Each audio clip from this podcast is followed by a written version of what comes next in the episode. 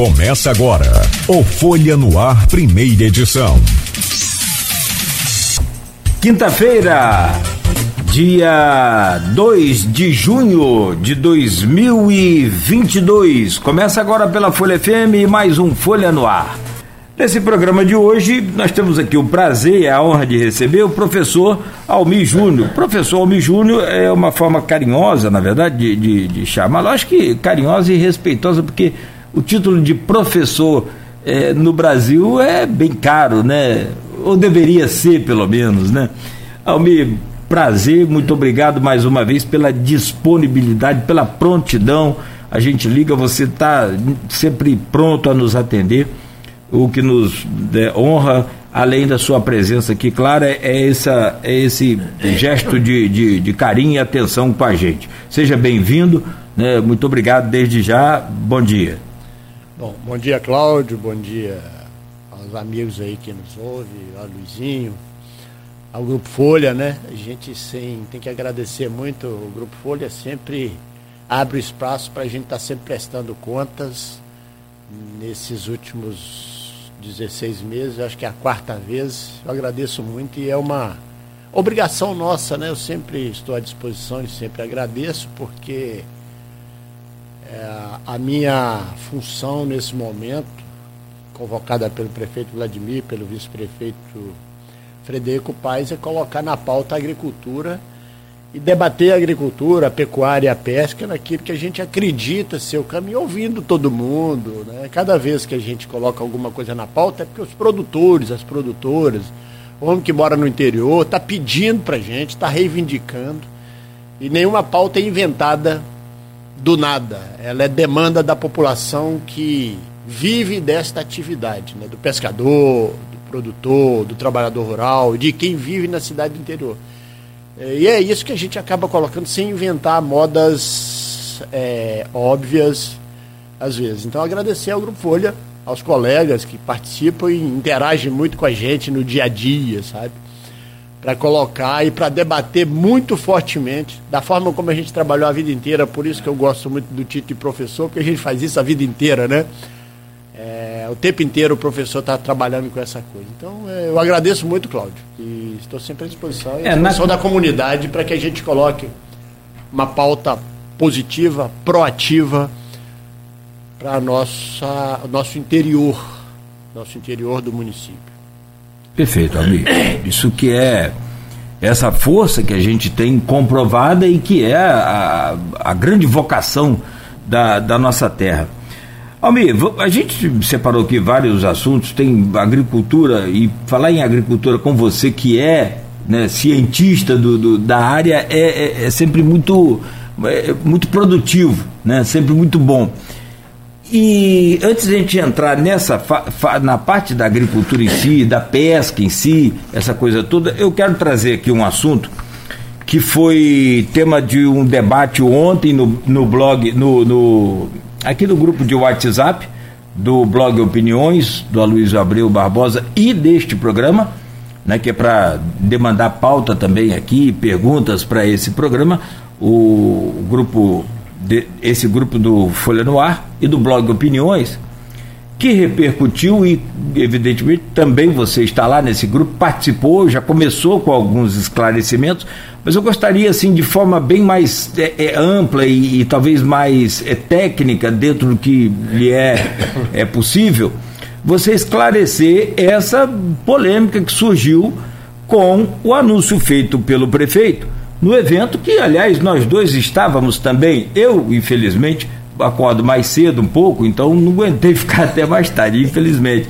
Não estava tava difícil. Mas o, o prefeito é, anunciou ali, logo no começo, através da Secretaria de Turismo, várias é, ações de recuperação da orla, investimentos em vários pontos aí para levantar esse turismo que é uma, uma das lutas também da CDL, agora né, presidida pelo Edivar. E foi justamente nessa posse festiva, já que ele tinha tomado a posse oficialmente no início do ano, que o prefeito fez o seu discurso e lá falou: olha, é, temos aqui, inclusive está postado no portal da prefeitura, de que ele recebeu várias sugestões da própria CDL e de outras entidades, é, a exemplo de uma proposta de uma ponte, a construção de uma ponte numa região estratégica da Lagoa de Cima para ligar a margem do lado sul, que é Santa Rita, a margem do lado norte, que é São Benedito. E aí começou toda a, o questionamento, toda a polêmica. O Aloysio ontem pesquisou, fez lá o seu levantamento rapidamente no, no, e postou no grupo que uma ponte de Santa Rita a São Benedito levaria em média ali é, precisa, é, precisa ter 1.500, 1.600 metros, ou seja, um quilômetro e meio, um, um quilômetro e meio.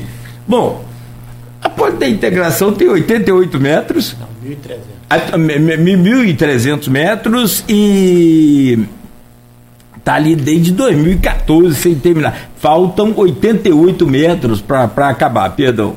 É, rapaz, como que essa história da prefeitura de Campos fazer uma ponte maior do que a ponte da integração no meio de Lagoa de Silva? E aí eu acrescento na pergunta, porque você acompanhou, a opinião do, do ambientalista muito, muito, muito conceituado, muito respeitado, que é o Aristides Sofiati, ele já, o Arthur Sofiati, né? Colocou inclusive no grupo que seria extremamente inviável, desnecessário, economicamente não seria é, rentável. Ele, vou usar o termo dele, seria um mostrengo empanando um dos maiores é, santuários naturais que nós temos aqui. O que, que, que aconteceu para surgir essa ideia da ponte de um quilômetro e meio em Lagoa de Cima? Eu também não sei de onde saiu a ponte de um quilômetro e meio, né? O prefeito Vladimir, sempre muito antenado, né? Ele recebe a demanda e passa por quadros, os quadros de secretários, quadros técnicos que cuidam das respectivas pastas, né? E ele recebeu uma demanda de que precisa de uma ponte, e a gente sabe que não é uma, são mais de uma ponte, na Lagoa de Cima que ligue um lugar específico, outro lugar específico, porque tem uma comunidade ribeirinha, tem ali algumas atividades de turismo que carecem e padecem muito pela ausência dessa, dessa ponte. E nunca foi, hum, pela prefeitura, por nós, vinculados à prefeitura, pensado em uma ponte que liga a, a, a um quilômetro e meio no meio da lagoa para aqueles colegas nossos, nós temos colegas hoje, eu tenho certeza, do Brasil inteiro ouvindo a gente. A Lagoa de Cima é um dos maiores santuários que Campos tem, um lugar espetacular, um lugar lindo que a gente precisa cuidar. Né? Nós temos vários trabalhos ao longo da história com a Lagoa de Cima, o Sofiati tem um papel importante. O professor Carlos Rezende fez um estudo com o grupo de ciências ambientais da, sobre a Lagoa de Cima lá em 2006, né? É, fez uma demanda provocada pela prefeitura, com o apoio da Fundenor. E tem todo um estudo sobre isso. Então, houve sim uma demanda, e a gente está trabalhando muito nessa demanda, mas à, frente um pouquinho a gente pode falar um pouquinho disso sobre essa infraestrutura rural. Não dá para falar em turismo rural com a infraestrutura que Campos tem no campo. A gente precisa fazer um passo de cada vez sem, sem tirar a meta do qual é o objetivo final, que é a sustentabilidade econômica, agronômica e ambiental das atividades do campo. E o IMBE e toda aquela característica, ele tem um. Eu sou um apaixonado por aquela região. Se você sair daqui da ponta da Lagoa de Cima, de Santa Cruz, e até lá o Parque do Desengano, quem não conhece deveria fazer um passeio para ver. Mas nós temos toda uma dificuldade de infraestrutura, estradas muito ruins, é, pontes que, infelizmente, estão numa situação dramática. Os produtores rurais e os moradores é que fazem as. O Wellington Cordeiro ontem colocou alguma coisa lá no grupo sobre uma ponte específica que está no nosso, na nossa alçada e eu, quando assumi a Secretaria de Agricultura, Pecuária e Pesca, peguei dois colegas parceiros que trabalham comigo na Secretaria de Agricultura e falei: vocês vão fazer o seguinte: vocês vão andar o município, vai com celular, vai tirar uma foto, duas, três, quatro fotos de cada ponte que vocês encontrarem nesse município, vai pegar uma foto e me mandar para o meu WhatsApp e vai mandar a coordenada geográfica daquele lugar da ponte e vai medir a ponte dois metros fora dela para cada lado e a profundidade de me mandar. apareceram 45 pontes de madeira destruídas. 40 municipais e 5 estaduais. Pontes aí que inviabilizam qualquer atividade agrícola e qualquer atividade de agroturismo. E a comunidade fica muito atenta sobre isso. É a maior demanda da comunidade, quem vive no campo.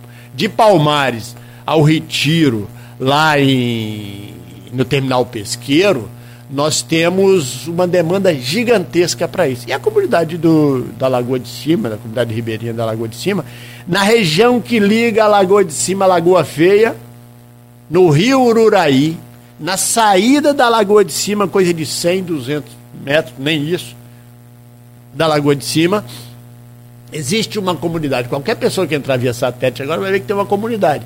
Do lado de lá, nós estamos do lado de cá, né? Da, da, nós estamos na região central da cidade. Do outro lado, tem um assentamento em Pernambuco, com vários assentados. E esse espaço, ali tinha um dique que rompeu o dique.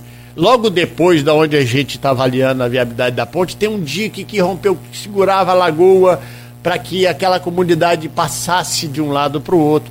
Temos pescadores que vivem com pescado de água doce, uma riqueza enorme. E o prefeito falou assim: olha, tenha demanda, Almir, trate de trabalhar com ela, porque nós precisamos viabilizar essa ponte. E o prefeito está muito antenado na, na. É uma coisa que quando nós, nós apresentamos para ele como secretaria, prefeito, a proposta nossa de infraestrutura é esta e o prefeito Vladimir e o vice-prefeito Frederico falou assim: não, é na hora. E não é para fazer de madeira. Não é para fazer de madeira, é para fazer estruturante.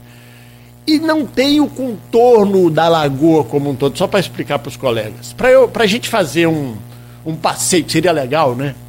Na lagoa, nós teríamos que fazer uma ponte no rio Ururaí, que é a saída da lagoa de cima para a Lagoa Feia. Esse mesmo rio que passa aqui na BR-101 em Ururaí e vez por outra nós temos problemas porque as enchentes ali realmente a, é, a, a comunidade ribeirinha. E nós teríamos que fazer mais duas pontes nas águas que chegam à Lagoa de Cima, em dois rios importantes na região do Imbé, que é o rio Imbé e o rio Urubu. Só que naquela chegada ali da, da Lagoa de Cima é uma, é uma região muito alagadiça e que pontes seriam inviáveis, assim, muito mais complexas.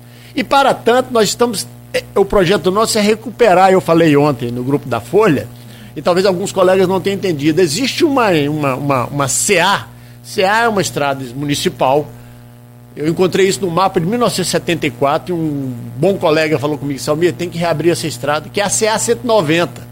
Quem vai na BR 101, quilômetro 98, tem um posto de gasolina chamado Posto Timozão. Ali tem uma entrada. Vai para Sentinela do Imbé. Essa entrada, lá na frente tem o rio Urubu e o rio Imbé. Esta ponte de madeira, na década de 80, foi arrastada pelo rio Imbé e jogada lá para dentro da Lagoa de Cima. Se nós fizermos essa ponte, ela, o projeto dela está sendo confeccionado, são duas pontes, uma pequena de 9 metros e uma ponte grande de 36 metros, nós reabrimos uma estrada e reduz o trajeto daquela comunidade Aleluia, ou da Lagoa de Cima, em pelo menos 40 quilômetros para chegar na BR-101. E nós criamos, o, o Cláudio, um projeto que o prefeito tem apoiado, nós criamos um programa chamado Sabores da Terra. Junto com o meu amigo Sérgio Cunha, a gente bolou uma proposta, e junto com a Patrícia Cordeiro, que apresentou aquele no CDL o projeto de turismo que a gente tem trabalhado muito junto. Para falar em turismo, nós temos que falar de infraestrutura. Para falar em turismo, nós temos que falar em recuperação do patrimônio histórico, não é isso? Do ponto de vista para receber pessoas. Então nós pegamos aqui na BR-101, no quilômetro 40, 96. A outra entrada é no quilômetro 106, na estrada chamada Estrada do Donato. E nós podemos fazer um trajeto, tem quatro queijarias do trajeto devidamente certificada pela Secretaria de Agricultura. Se nós fizermos o trajeto georreferenciar tudo certinho, nós vamos comprar queijo na roça, nós vamos comprar ovos na roça, nós vamos ter restaurante naquela roça. Nós vamos sair da BR-101 e vamos sair em Tereré.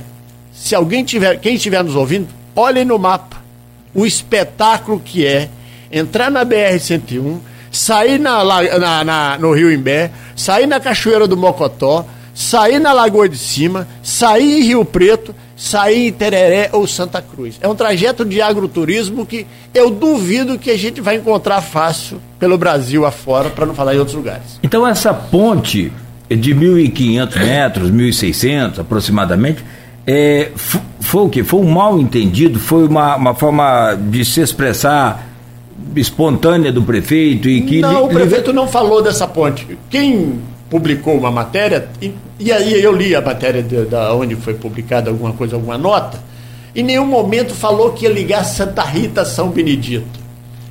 Ele Mas falou não, assim, desculpa. vai ter uma ponte na lagoa de cima. Aí botou uma foto da lagoa, e quando você olha a ponte da é. lagoa. É. Não, mas, olha... mas a fonte, a fonte de é, Santa Rita São Benedito está no próprio site da prefeitura, ligando as margens de Santa Rita a São Benedito. Sim, mas é mais embaixo. A gente não vai ligar Santa Rita São Benedito, né? Dire, di, direto em margem, não. Diretamente cê, não. Você vai, vai ligar vai não passando pela vai lagoa. Vai ter que dar a volta.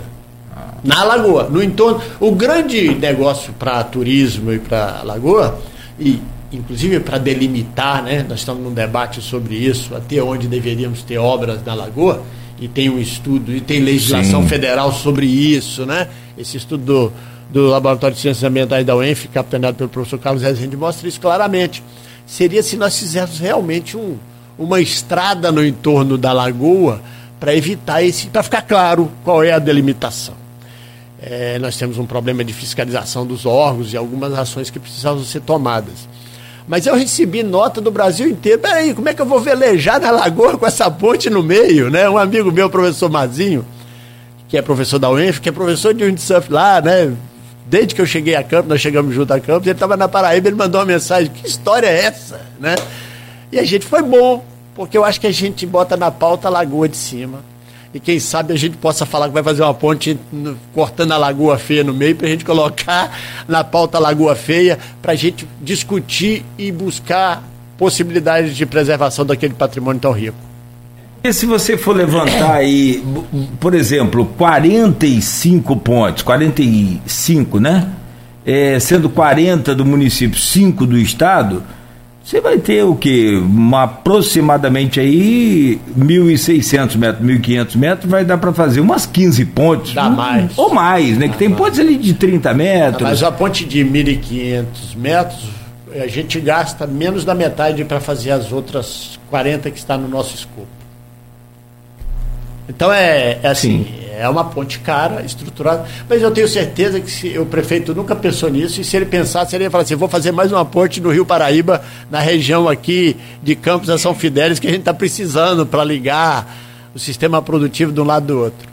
Bom, agora só para fechar essa questão da ponte de Lagoa de Cima, a polêmica ponte de Lagoa de Cima, você sabe que Campos tem um, é, é teve um, um candidato a prefeito aqui, o Arnaldo Viana, e uma, uma, forma dele se expressar também numa eleição, ele acabou tentando fazer uma crítica à demora pela obra da ponte Leonel Brizola, na época denominada logo pelo Sérgio Cabral como Ponte Rosinha, e ele falou que era uma ponte que ligava é, nada a lugar nenhum.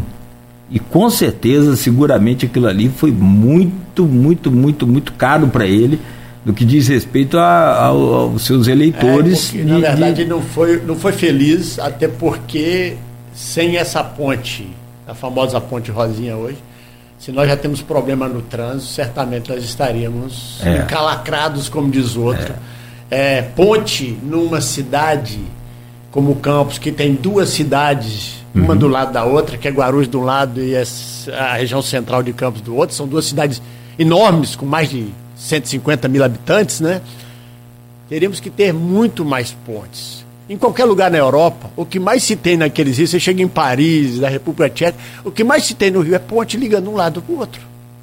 Não existe nenhuma inviabilidade. Então, a despeito de que a ponte é inviável, mas São Benedito e Santa Rita não é nada lugar nenhum, são dois lugares muito importantes. Sim, claro, claro. Não, eu estou falando justamente com isso, que tem que ter muito cuidado, porque o peso de uma, uma, um comentário, às vezes, assim, é, de improviso sobre, sobre ponte, que foi o caso do, do Arnaldo Viana, pode custar muito caro. Mas assim, o grupo Agora, da Folha ontem, todo mundo que colocou a sua opinião está coberto de razão. Sim. Não é uma necessidade nesse momento. Quem sabe lá no futuro, mas eu não vejo, não vislumbro uma ponte naquela região, naquele ponto específico pré-determinado na história da, da, da, da cidade. Nós não vamos precisar.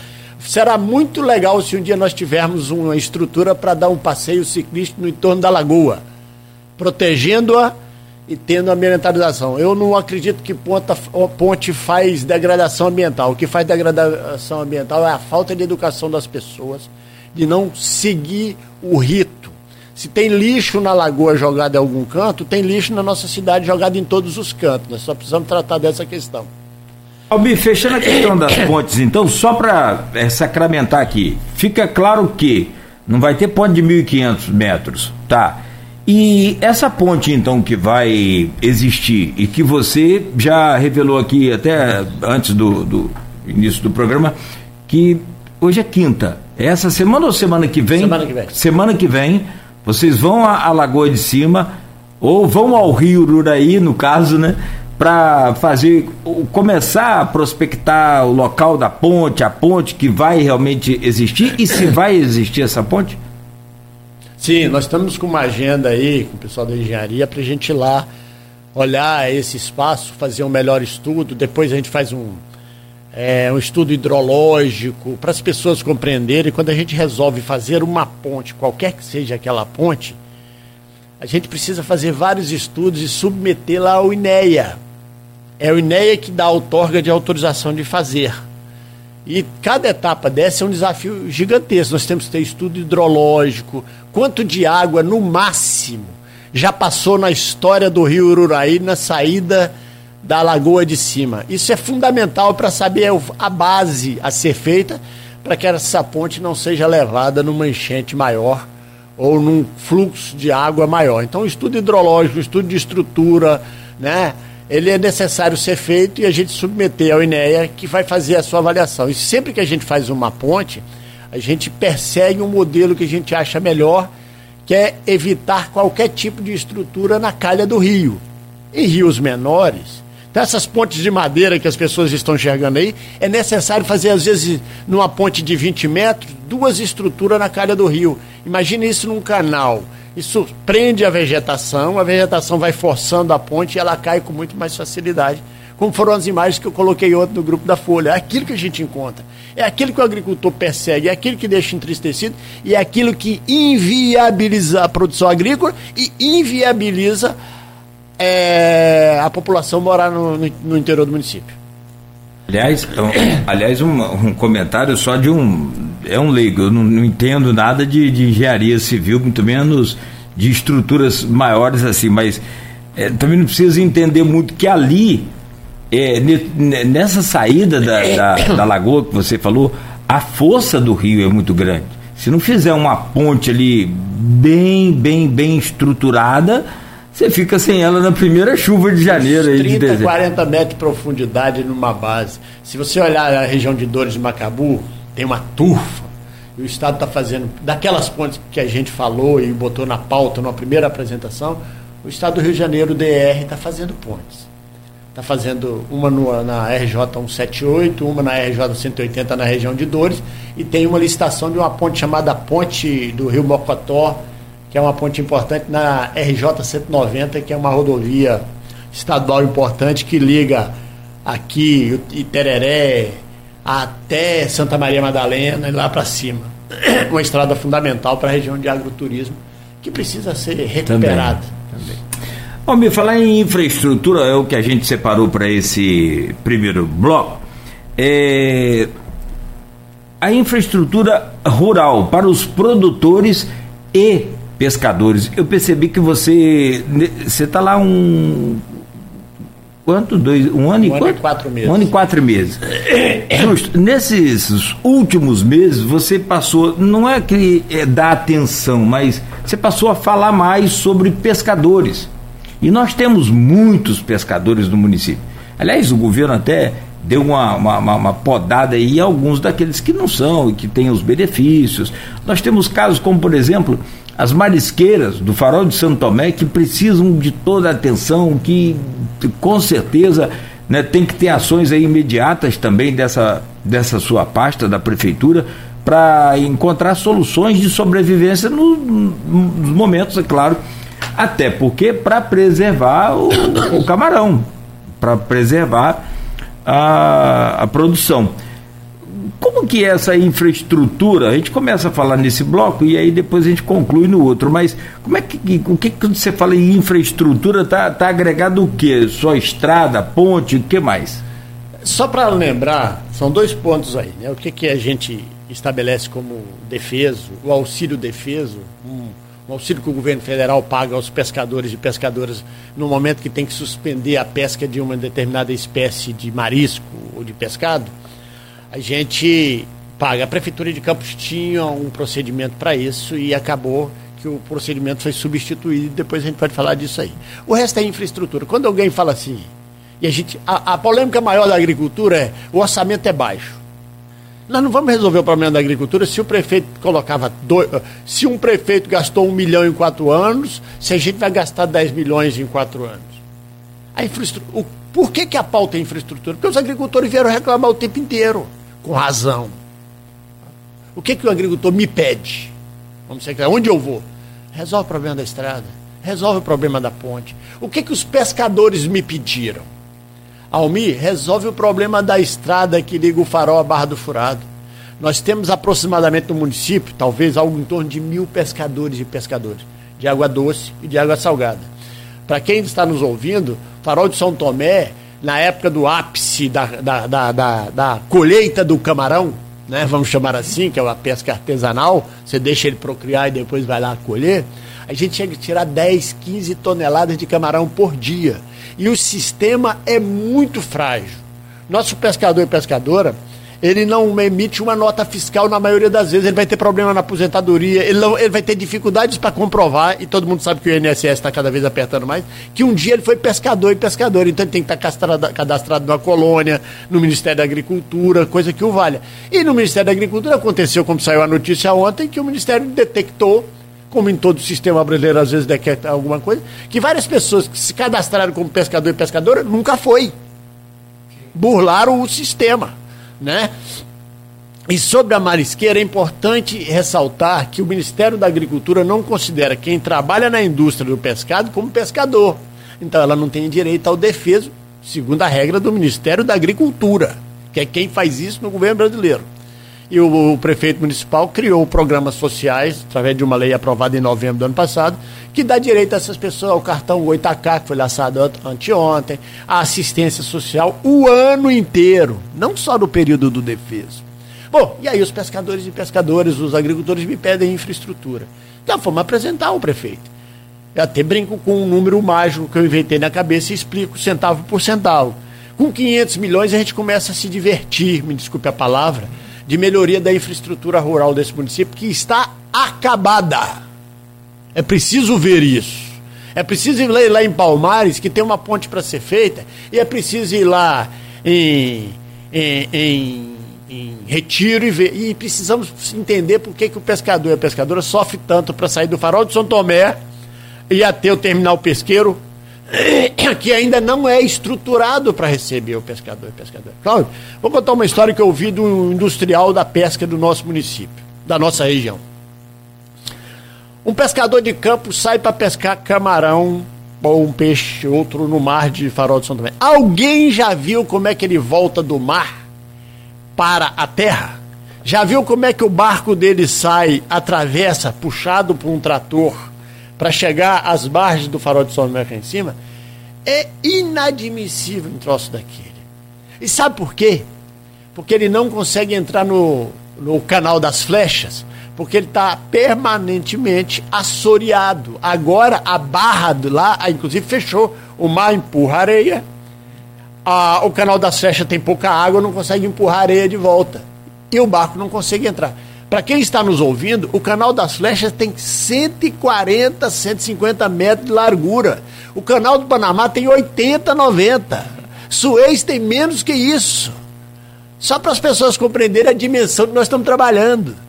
E aí nós precisamos da estrada para o pescador chegar naquela região ali, que é uma foz do canal Coqueiro aqui, e de uma estrutura de terminal pesqueiro, para que o barco que sai do farol de São volte, entre e descarregue a sua produção aqui.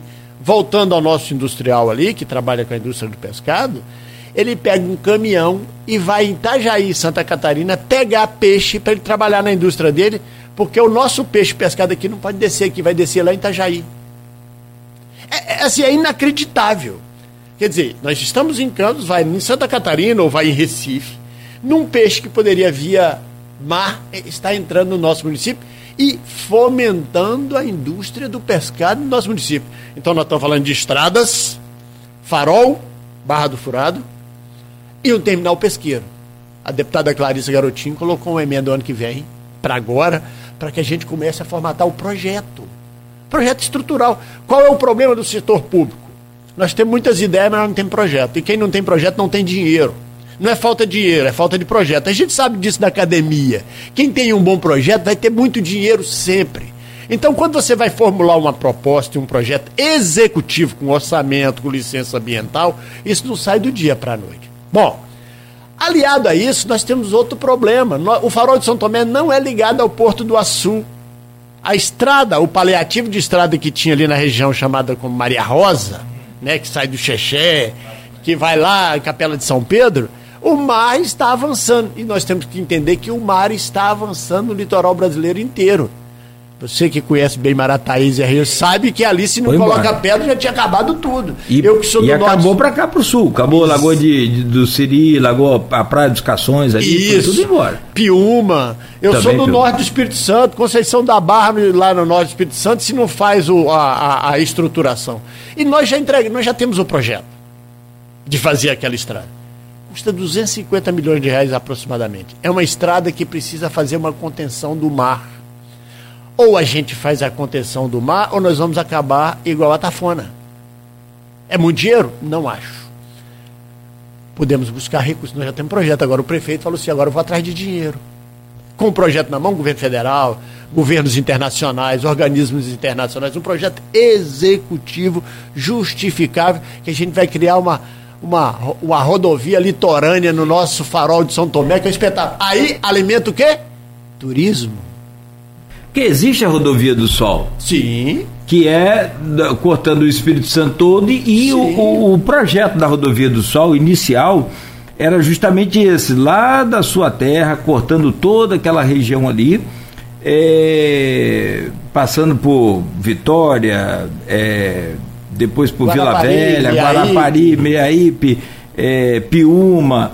Iriri antes um pouquinho, né? Sim. né? Piúma, aí vem. Chieta, vem parar aqui, Presidente Kennedy. Exatamente. Ia parar, não, vem não, parar no Rio de Janeiro. Ia parar, é, embora, ia embora pela, pela região dos lagos. Mas até o farol eu me lembro que existia essa ideia. Ideia. Hoje o que, que aconteceu? A estrada que você se referiu aí, e que era a antiga é, rodovia do Sol, ainda sem asfaltar, naquele trecho de Marataízes que eu falei, ela passou para cima do morro. Sim. Virou a rodovia do Sol, mas lá no alto do morro, sim, bem, sim. bem afastada da região litoral. Então ela deixou de ser. Eh, mas dá para ver o mar de cima. Mas dá para ver em alguns pontos.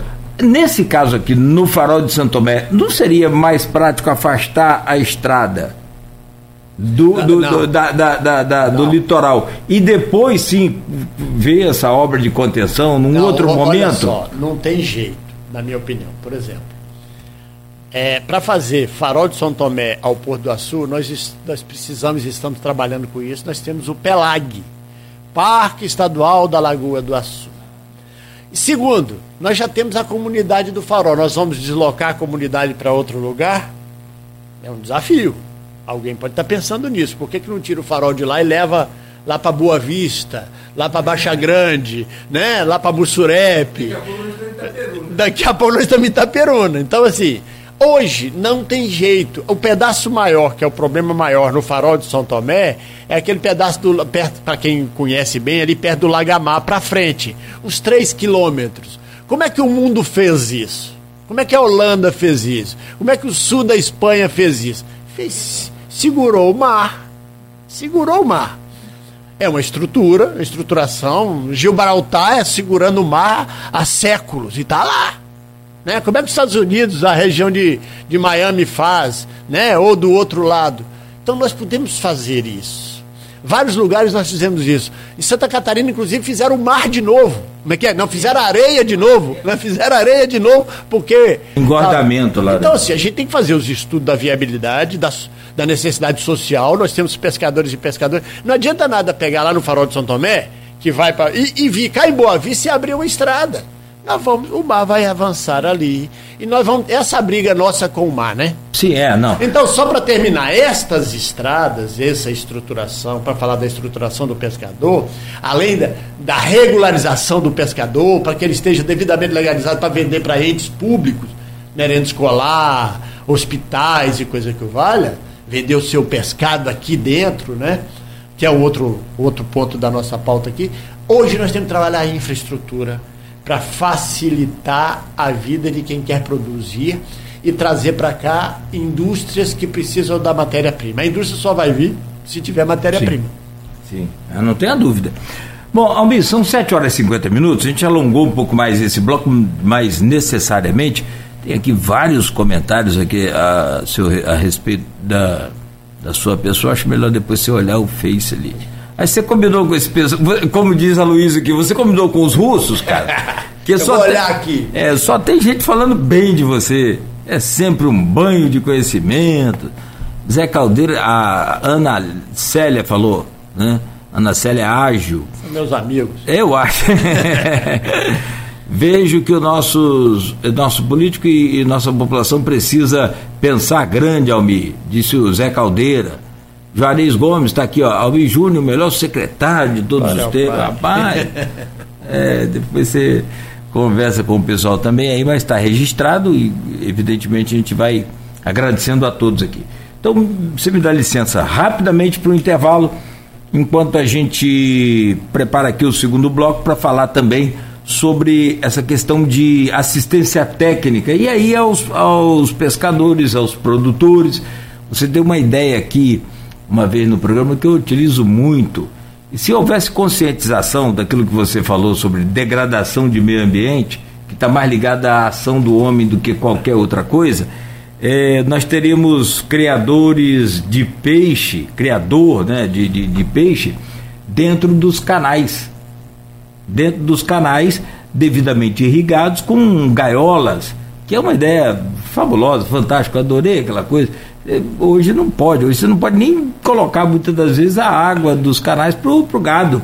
Mas porque... o canal ele é artificial, existe uma possibilidade. Obviamente, para criar pescado, tem toda uma regra ambiental, principalmente quando não é quando não é espécie nativa.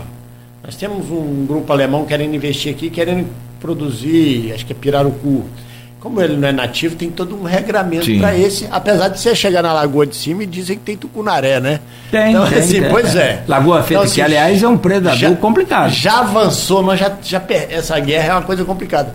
Mas a produção de pescado tem todo um regramento que a gente precisa, como é a produção agrícola em qualquer situação. Obviamente que a gente precisa é facilitar o, o processo de construção, porque no Rio Estado do Rio de Janeiro, no Brasil de uma modo geral, quem quer trabalhar com a regra ambiental, ele tem que pagar altas taxas ao próprio governo, que é, na minha opinião, inadmissível.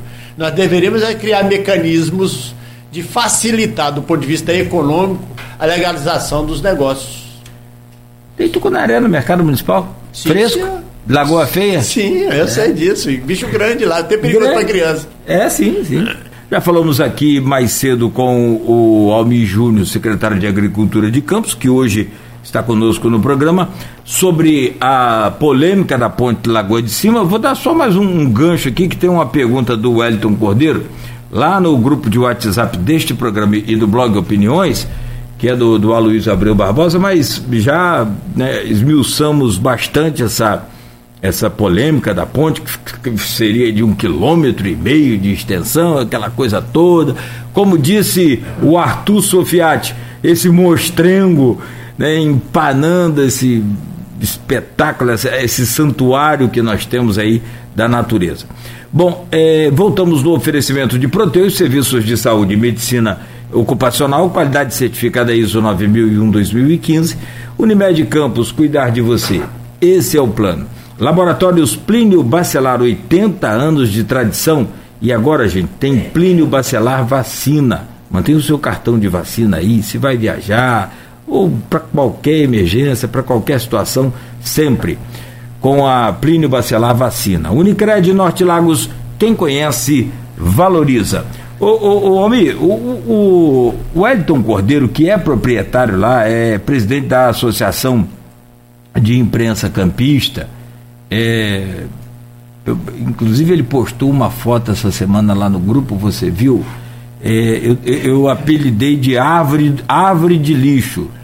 Você tem mangueira, você tem é, é, abacateiro, você tem tudo aí, laranjeira, agora árvore de lixo foi a primeira vez. É uma, uma, imagem muito chocante, uma árvore cheia de sacola de lixo. E ali me parece que é coisa, eu, eu não sei, mas me parece que coisa de turista, né, de visitante da lagoa, mas muita coisa também me, me parece de, de morador, de, eu, eu não entendi bem. E a do lixo me deixa. Ah, isso me revolta, isso me dá uma, sabe? uma sensação de que deu tudo errado na nossa vida, é uma coisa impressionante. Mas aí ele coloca aqui uma outra pergunta, e aí acho que vale a pena só se confirmar. Nós já falamos sobre isso, mas a ponte de Santa Rita, então, está no pacote de obras? Está. está. A gente é, é preciso deixar registrado. Primeiro me permita aqui falar sobre o lixo. A gente não pode perder a oportunidade nessa cidade a gente anda nas ruas, às vezes na pelinca, é o comércio que bota na ponta da rua, é o cachorro que vem desmancha, que fica na, ponta, na porta do comércio, e às vezes é um ar-condicionado pingando em cima do lixo, que vira um negócio. A gente precisa, a gente vai no, na, na, na, região periférica aí das estradas, é, aquela foto que o Edson colocou, a gente precisa fazer um movimento de indignação e de penalização, não é só o pedagógico educacional, não, porque isso é inadmissível a prefeitura vai limpa um canto e passa uma semana. Eu tenho, eu, eu, a gente vai aqui no Flamboyant, tem uma PEV, que é um ponto estratégico. E tem gente. Ah, e aí, eu vou citar esse exemplo, me desculpe aqui. Você subia a Saldanha Marinho, não, a Formosa, depois da ponte do canal Coqueiro, tem uma PEV, uma estrutura que a prefeitura fez onde você descarta seus resíduos. Você anda 500 metros, você chega no cruzamento da Formosa com a Quitete. Aquilo é uma vergonha, como diz aí um, é um negócio assim. Nós não podemos aceitar esse tipo de ação.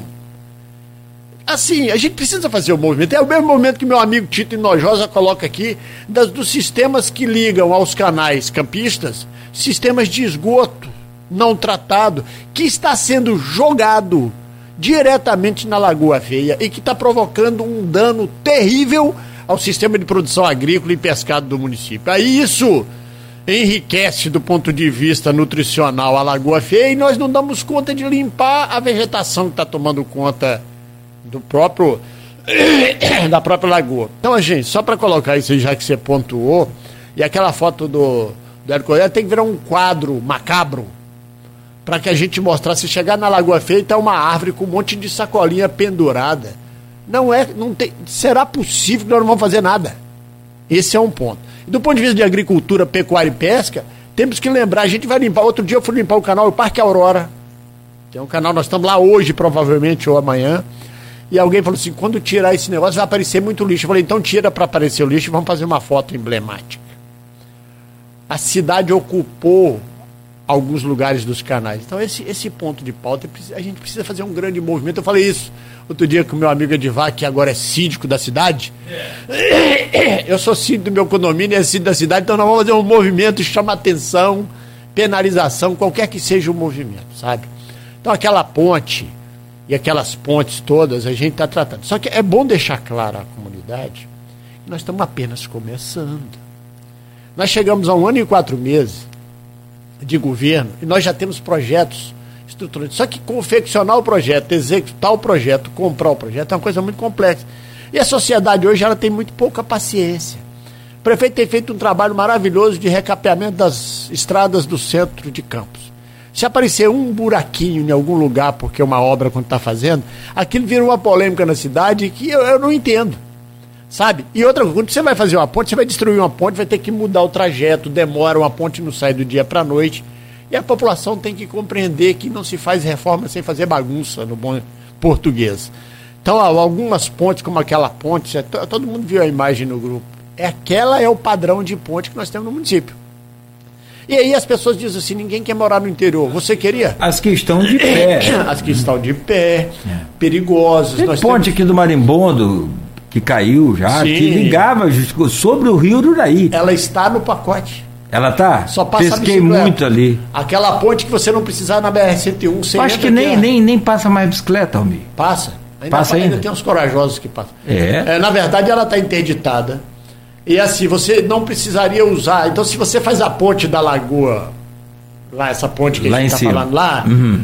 na saída, trocas do Maribondo, você tem um trajeto ali que vai ali naquela pedreira, sim, que vai sim. na lagoa de cima, para fazer para turismo, para bicicleta, para caminhada e para várias ações. Então, essa ponte que você está falando ali, da ponte de Ururaí, ela está no pacote. A ponte de Também. Santa Rita está no pacote, a gente está medindo, confeccionando. Quanto custa uma ponte dessa, Almir? Rapaz, depende muito. Uma, claro, ponte, depende... uma ponte custa de, de 10 a 15 mil reais o metro quadrado. Então você pega uma ponte de 10 metros por 4,60. Então botar 5, ela está falando de uma ponte de 50 metros 50 quadrados. Metros. o valor, assim, depende muito, eu não sou um especialista, mas o valor que me passa depende muito da estrutura. Se você precisa fazer mais estrutura, sim, sim, mais claro. cara. Então, de 10 a 15 mil reais o metro quadrado. Se eu falar de uma ponte de 50 metros quadrados, que é uma ponte de 10 por 5, que é uma ponte de uma via só, uhum. se ela tiver duas vias é em torno de 7,60 a 8 metros, como são as pontes das até 10 metros, uma ponte de uma rodovia federal, 50 metros quadrados de ponte, eu estou falando de 750 mil reais. Para fazer bem feito, para fazer que o rio não leve, para fazer que não seja de madeira. Então são estruturas importantes e caras para fazer e que precisam ser feitas. Né? E o prefeito Sim. tem cobrado muito para a gente acelerar o processo. Só que tem licença ambiental, tem licitação, tem processo de compra. Então, quando as pessoas observarem aí, tem que entenderem que isso demanda tempo. E eu espero que a pauta nossa não seja uma pauta que morra com a saída do secretário atual. Uhum. A qualquer tempo, a qualquer dia, né? É, esse é um Ela é uma pauta é. da comunidade. A gente precisa debater tecnologia, ciência e infraestrutura que perpassa governos. Não, não é um programa, não é um, um, é um, plano de um projeto, um plano para um governo, é um plano para o município. Sim. E isso, lamentavelmente, infelizmente, na cultura da política administrativa brasileira, ela é assim. Vou colocar lá o Cláudio, que ele é meu amigo, me ajudou lá na rádio a me eleger como secretário de agricultura. Porra, mas eu não entendo nada de, de educação, de agricultura. Então a gente está fazendo assim, um, um, trabalho é, desse. É, né? é preciso dar sequência nesse. É, desse levantamento, das, falando das pontes ainda, eu só queria saber sobre o governo do Estado, que são cinco pontes do governo do Estado. O Estado hoje tem um governador muito proativo e principalmente aqui com, apesar de toda a polêmica, divisão, agora com a entrada do, do garotinho como pré-candidato a governador no estado do Rio. É, hoje, inclusive, tem um encontro da família lá na, na reunião do vereador Juninho Vigílio. Mas, apesar disso tudo, é, Campos tem é, é, entrado aí na pauta do governo do Estado, no radar do governo do Estado, eu acho que talvez de forma que tem entrado eh, antes com tanta frequência. Às vezes era mais na emergência, uma coisa ou outra, enfim. Em comparação aos últimos governos, o, o Castro tem feito aqui constantes visitas, né, eh, além de investimento. Claro, tem o Hospital de, de Guarulhos, tem o Parque Saraiva agora, que deve seguir. Para essas pontes, além das cinco do Estado, que aí é obrigação dele, é, não tem um apoio também para ajudar nessas outras 40? Porque você anda com um pirezinho na mão, né, cara? Tem que. Ah, porque o, ah, é aquela história, você vai ter um projeto bom, mas você tem que ir lá sim, também levar. Porque sim. a burocracia. No primeiro momento, é, demora a confecção do projeto para licitar, nós estamos num período eleitoral. período eleitoral impede licitações, a gente tem pressa em algumas ações. A gente sabe que três, das cinco pontes, três o governo do estado, duas já está sendo confeccionada, uma foi licitada para iniciar, a gente espera que inicie. Realmente, no passado a gente já teve governador que estadualizou estradas e asfaltou, a gente não pode esquecer disso, né? Toda a infraestrutura que você tem, você tem Dores Macabu, você tem a RJ 190, o governador do estado, acho que foi o Garotinho, que estadualizou e licitou. A gente tem aí um. Não saiu, né? Não, o asfalto está feito, que liga Dores Macabu a BR-101. Ah, de Dores a BR-101, mas de Dores a Quissamã faltou um trechinho ali. Sim, ali faltou Muito um trechinho, pantanoso. mas assim, era, que era uma estrada municipal que foi estadualizada, a RJ 190 que liga lá Rio Preto, né, o distrito de Morangaba e várias outras, né, é, estradas urbanas. Nós tivemos aí um momento, o Rio de Janeiro passou um momento muito trágico. Eu sou funcionário público e ficar sem salário em 2017 é uma coisa muito doída para o funcionário público. Os funcionários estão recebendo salário em dia, ficar sem salário é a coisa mais complexa do mundo. E a gente retomou, nós não podemos esquecer que é a venda da SEDAI, nós não podemos esquecer que é um aumento pontual em função de uma tragédia humana que é a guerra Rússia-Ucrânia, que o royalties do petróleo aumentou.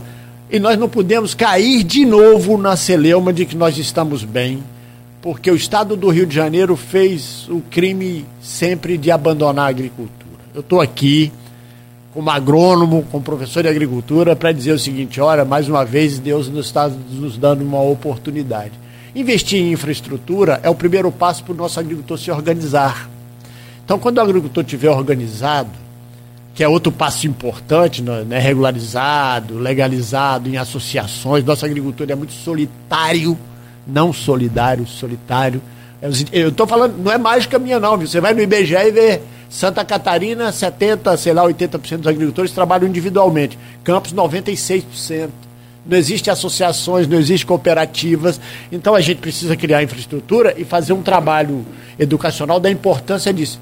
Então a, o governo do estado, eh, na questão das pontes, o que a gente espera nesse momento, e o prefeito tem trabalhado nisso aí, inclusive na estrada do Farol foi apresentado ao governo, o projeto está pronto, o prefeito vai levar que é a estrada importante que liga cinco municípios do estado. São João da Barra, São Francisco Tabapuana, Campos, Quissabã e Carapebu, só para falar um ponto. Que liga o Porto do Açu a Macaé praticamente por dentro, que faz um desenvolvimento do turismo importante. Então essa é uma estrada que o Estado deveria, essa estrada deveria ser estadualizada no mínimo, porque aquele pedaço que todo mundo acha que é estadual lá no Farol não é, para que o Estado faça as coisas demoram muito do projeto político. Esse é o grande problema. Então a gente tem feito isso, as pontes a gente apresentou ao governo do estado, tem documentos, mas a gente espera que a ponte da integração termine, que essas pontes das estaduais terminem e que o prefeito já sinalizou que com recurso próprio vai fazer pontes municipais. Mas nós vamos buscar, e o prefeito tem feito isso na parceria. A gente sabe que ano eleitoral é um ano de efervescência é. política. É. Campos parece que não sai dessa efervescência política. Me desculpe a franqueza de estar fora, eu não sou um agente político de partido. Mas é impressionante como a gente vive numa coisa que não termina nunca. Porque era preciso que a gente ficasse. A gente sempre cita o exemplo do Nordeste. Eles brigam lá. Eu sou de um estado que os deputados brigam lá dentro mas quando está em Brasília, os dez deputados estão juntos num propósito. E por isso que o Estado do Espírito Santo, o nosso Estado do Espírito Santo, está inserido na região da Sudene, com recurso da Sudene, com recurso do Banco do Nordeste, que fez toda a diferença no desenvolvimento agrícola daquele Estado. Nós precisamos desse entendimento que o embate político não pode prejudicar e cada hora que sai um, entra outro, vem com um projeto diferente, megalomaníaco ou bala de prata. Eu não acredito em bala de prata, aquele projeto específico que vai salvar a lavoura. Almir não acredita. E aí é por isso que a gente está colocando na pauta algumas coisas, só para enumerar e terminar essa fala minha. Regularização fundiária, infraestrutura, assistência técnica e comercialização. As quatro bases fundamentais da agricultura.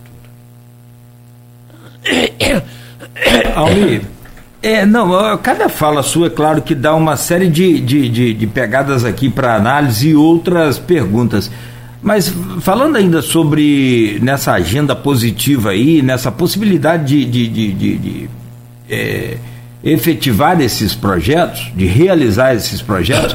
Tem um outro nome também que eu vou citar aqui, eu não sei se existe possibilidade de procurar, até porque ele está sempre aqui também. E aí né, é, é, depende daquela questão política, né? Que é o presidente da Assembleia Legislativa, que agora, recentemente, esteve em Campos junto do Vladimir, liberando, inclusive, com a sua universidade, a UENF, 20 milhões de reais para é, a recuperação, não é reforma, é recuperação lá do arquivo público, que é o siciliano. O André Siciliano tem sido um parceiro de campo. Né? O prefeito tem estado junto com ele. O meu papel é. Porque, de repente, desculpa, nessa estrada. É isso, você apresentar, André, é, presidente, essa estrada aqui dá para estadualizar, para socorrer a gente nessa situação? Só para. Assim, o meu papel técnico e um agente político. Almir não é político. Sim, Almir é político, político, político. Político todo mundo é, não, não tem candidato, jeito. É, só é. não sou candidato. Não, pode não ser né? político né? partidário. É, né? Eu não sou candidato. Eu não sou candidato. Pode até ter um, um fiéis partidário. Mas o meu papel é, é, que a demanda que o prefeito faz, eu entrego o projeto e ele vai no, como agente político, e tem feito isso tem buscado dinheiro. Se o governador do estado está investindo, que é porque o prefeito foi a, foi a caça. Se o governo federal está colocando, é o tal do dinheiro novo que as pessoas não compreenderam e que está vindo e que salvou campos. Dá tempo de lembrar quem estava sem salário, com ruas esburacadas, e a Secretaria de Agricultura não existia. Obviamente, nós estamos com um problema é, é, pontual nesse momento. Por exemplo, nós estamos tentando comprar máquinas e implementos. Não existe máquina no mercado para entregar.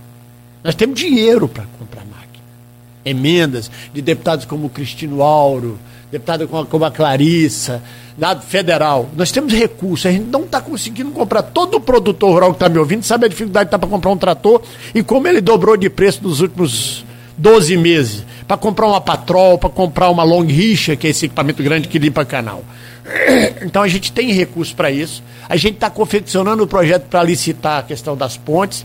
A gente está trabalhando com a questão da regularização fundiária e assistência técnica e fomento agrícola. Né? Nós temos que o produtor rural precisa entender que não faz projeto, não faz agricultura sem assistência técnica e sem crédito agrícola. Por isso que hoje na Praça 4 Jornada tem um caminhão da Caixa Econômica Federal focada no agronegócio para atender o agricultor. Como tem o Cicobi, Cicred, Banco do Brasil, e nós estamos aqui para ajudar o produtor. Por isso que você falou aí da assistência técnica. Se você olhar os indicadores de campos, é, nosso produtor ou não tem ou não procura assistência técnica.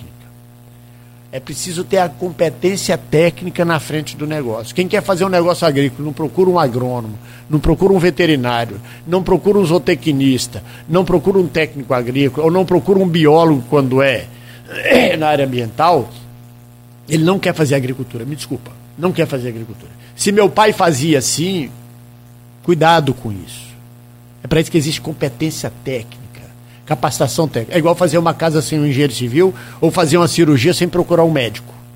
É nessa lógica. E Campos padece de um mal que é a falta de assistência técnica. A falta no sentido de que o produtor precisa buscar essa assistência técnica, cobrar dos governantes que tenha assistência técnica, que tenha agrônomo, veterinários ou tecnista para atender. Por isso que a gente criou um programa nesse sentido de capacitação. E o programa nosso, nós não inventamos a roda, nós pegamos uma parceria com o Sindicato Rural, com o Senar, que tem um belíssimo programa de assistência técnica e capacitação do homem e da mulher do campo que oferece em campos hoje três cursos técnicos de zootecnia, agronegócio e fruticultura para formar recursos humanos no nível médio. Temos que recuperar o colégio agrícola. Então a gente tem que compreender. É por isso que eu lancei um programa de horta pedagógica. É para botar lá na criança na escola um viés de agricultura na cabecinha dele, igual tem em estados como Santa Catarina, é, o Ceará e o Espírito Santo, que mudou a realidade da agricultura daqueles estados, que são três estados pujantes hoje, que avançaram, que saíram do nada.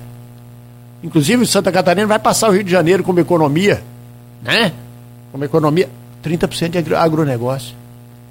Então, é, é, é, é, esse é o desafio. E aí você falou do André Siciliano, de outros parceiros, o próprio governador, é, deputados. É uma, é, se todo mundo não tiver imbuído desse propósito de fazer da agricultura de Janeiro uma diferença, a gente vai ficar aqui, é, cho é chover no molhado, como dizem por aí, né? Quando você fala que o, o, o, o, produtor não procura, porque o grande produtor, ele automaticamente não faz nada sem um técnico, sem um Sim. profissional. É, o veterinário, biólogo, tudo que você falou. Mas o, o pequeno produtor, ele não procura porque é questão de cultura, ele acha que sabe mais do que aquele cara que é mais novo do que ele, por exemplo. Que... Olha, não é só o pequeno, não. Às vezes o, o, o grande proprietário de terra também não procura. Vou citar um exemplo: eu sou professor na UENF. A gente forma agrônomo. Por que, que meus agrônomos estão indo embora de campos? Por que, que não arruma emprego aqui de, como agrônomo? Se a, os órgãos públicos não estão funcionando a contento, o produtor precisa saber que ele precisa se organizar numa associação e contratar um profissional para chamar de seu. Obviamente, ou ele não procura porque não acha, porque no, o sistema público tem suas dificuldades, ou porque acha que não é importante, acha que o trator é importante. Então a gente precisa falar sempre: você vai fazer um bom projeto, procura um bom profissional. Ah, você não consegue pagar? Tenta se organizar em associações e trazer. Você não encontrou no sistema público? Vamos cobrar um concurso público se é possível fazer um concurso público, na Ematé, na Pesagro, na, na prefeitura, sabe? A gente precisa criar um ambiente para isso. E lembrando sempre, não existe bala de prata. Hoje é a soja, ontem é o Ceasa. Não acredito, eu não acredito nisso. Soja é viável aqui? Tem estudos da década de 70 mostrando que é viável. Então apresenta os estudos da década de 70 de Campos. Apesar de ter trabalhado com isso há 30 anos. É viável. Qualquer atividade agrícola. Quando eu encontrei um produtor de pitaia aqui no Carvão, vai lá, tem até um, um, Instagram do produtor de pitaia, um produtor simples, produzindo pitaia, começou sozinho, em pé evento no Brasil. Vai lá em, em, em Mineiros, está lá o nosso amigo Crespo produzindo, é, ex-professor do IF, produzindo uva, vendendo uva na porteira. Você sabe? Ah, tem cana por dentro, tem cana. Então existe uma atividade, tem leite, muito, muita indústria de leite que precisa de fomento, que precisa de estrada e que precisa de o um campista olhar lá no supermercado, tem CNPJ campista sendo vendido no supermercado. Valorize isso. Quando for comprar no supermercado, tem uma farinha regional, tem uma linguiça regional, tem um queijo regional, compare e faça igual o britânico, que paga mais caro quando é produzido lá na Grã-Bretanha. É, esse é o verdadeiro bairrismo, né? A gente vai produzir e comprar o que é produzido aqui. E ó, vou te falar a verdade, vou até fazer uma. uma um, aliás, fiquei de ligar pro Paulinho, não liguei. É, não é jabá, nem é propaganda, mas os produtos da Imbelac, que é um, uma, uma, um laticínio aqui do Imbé você já comeu a borrata do Imbelac? A borrata de búfala, o espetáculo. E você tem vários não, outros. Não perde, assim, não sabe qual é o problema ninguém. dele? Ah. Dele, assim, do, lá naquela região dele do Imbé, e por isso o programa nosso Sabores da Terra, que eu falei no programa inicial aqui, uhum. tem a queijaria do Romão, em Sentinela do Imbé, tem a Imbelac, tem uma outra, um quilômetro do Imbelac, só que não tem estrada. Você sabe como é que é? O Paulinho, que é um bom amigo que eu fiz desse o governo a gente faz bons amigos produtivos, energia, que quer fazer, lidera aquele grupo lá. Ele falou assim: melhorou muito na, durante a pandemia. O pessoal vinha de bicicleta comprar queijo aqui. Muito queijo aqui. Você imagina uma estrada boa, alguém sabendo que aquele queijo é campista, produzindo, e agora ele quer fazer uma pousada. Ele e outros lá. Precisa ter estrada, precisa ter ponte e precisa ter internet. É, no Recife, eu estava vendo essa questão de internet, eles estão pesquisando uma forma de levar a internet através de balões. Mas agora com o Musk aí não está falando que vai botar a internet no mundo inteiro? via satélite? Ai, ai. Talvez ele Você também está acreditando em Papai Noel, né? Mas olha só, os, os, bons, os grandes, quem pode pagar, já colocam a internet via satélite. Bota uma antena e paga 100, 200 é, reais por mês. É. E já tem internet lá no IBE. Para quem pode pagar mensalidades 100, 200, 300 reais, dependendo do pacote. É. O, o, o, Edmundo está participando aqui no, no Face com uma pergunta. Vou fazer a pergunta do Edmundo, mas antes você me lembrou aí, já estava anotado também, a gente comentava ontem.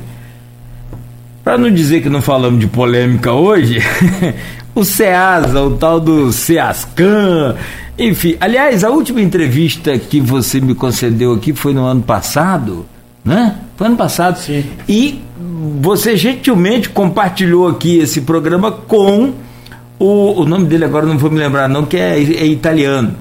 Com o, o diretor do C, é, CEASP, que, CEASP, é o, que é o centro, centro de... de, de abastecimento de São Pedro da Aldeia. Que aliás tá, virou um sucesso também ali. É, tá andando, tá andando bem. Tá bem, tá bem. E aí eu falei assim, ó, vamos surgir um meio de campo aí para reabrir esse Ceasa, né? O nosso aqui é, é conhecido como Ceasa, apesar de qualquer outro nome criado vai ser sempre Ceasa, né? Mas vamos lá, agora tem mais polêmica envolvendo o Ceasa, parece que o Rio de Janeiro está no meio também. Em eu que pé, que, ah, em que pé está aquele, aquele Ceasa? Na verdade, eu vou, eu vou registrar a mesma coisa que eu falei. Nós temos uma pessoa, um, um profissional trabalhando, a gente pensa estamos construindo uma proposta que a gente chama de PMI, que é uma proposta de manifestação de interesse. Isso é, a gente faz um edital, coloca à disposição do sistema nacional e internacional para alguém vir fazer um projeto de viabilidade daquilo. Ou é assim, e depois esse projeto, a conta da pessoa, vai ser licitado para qualquer grupo entrar. Isso demanda tempo, é uma concepção jurídica complexa e nós, no governo, entendemos que a gente tem que gastar energia com ações, como a gente já falou aqui. Muito. muito é, é a nossa opinião, não quer dizer que a gente esteja certo. Né? É, a gente colocou o, o, sistema de comercialização em outra lógica. Hoje, o propósito de comercialização nosso, nós temos uma parceria forte com o secretário Marcelo Feres, secretário da Educação, que passou por um momento de colocar a, a situação das escolas para funcionar né? Nós estamos avançando com merenda escolar e agora nós precisamos colocar o nosso agricultor para vender para merenda escolar. Isso vale uns 10 ceasas para os colegas que estiverem ouvindo a gente.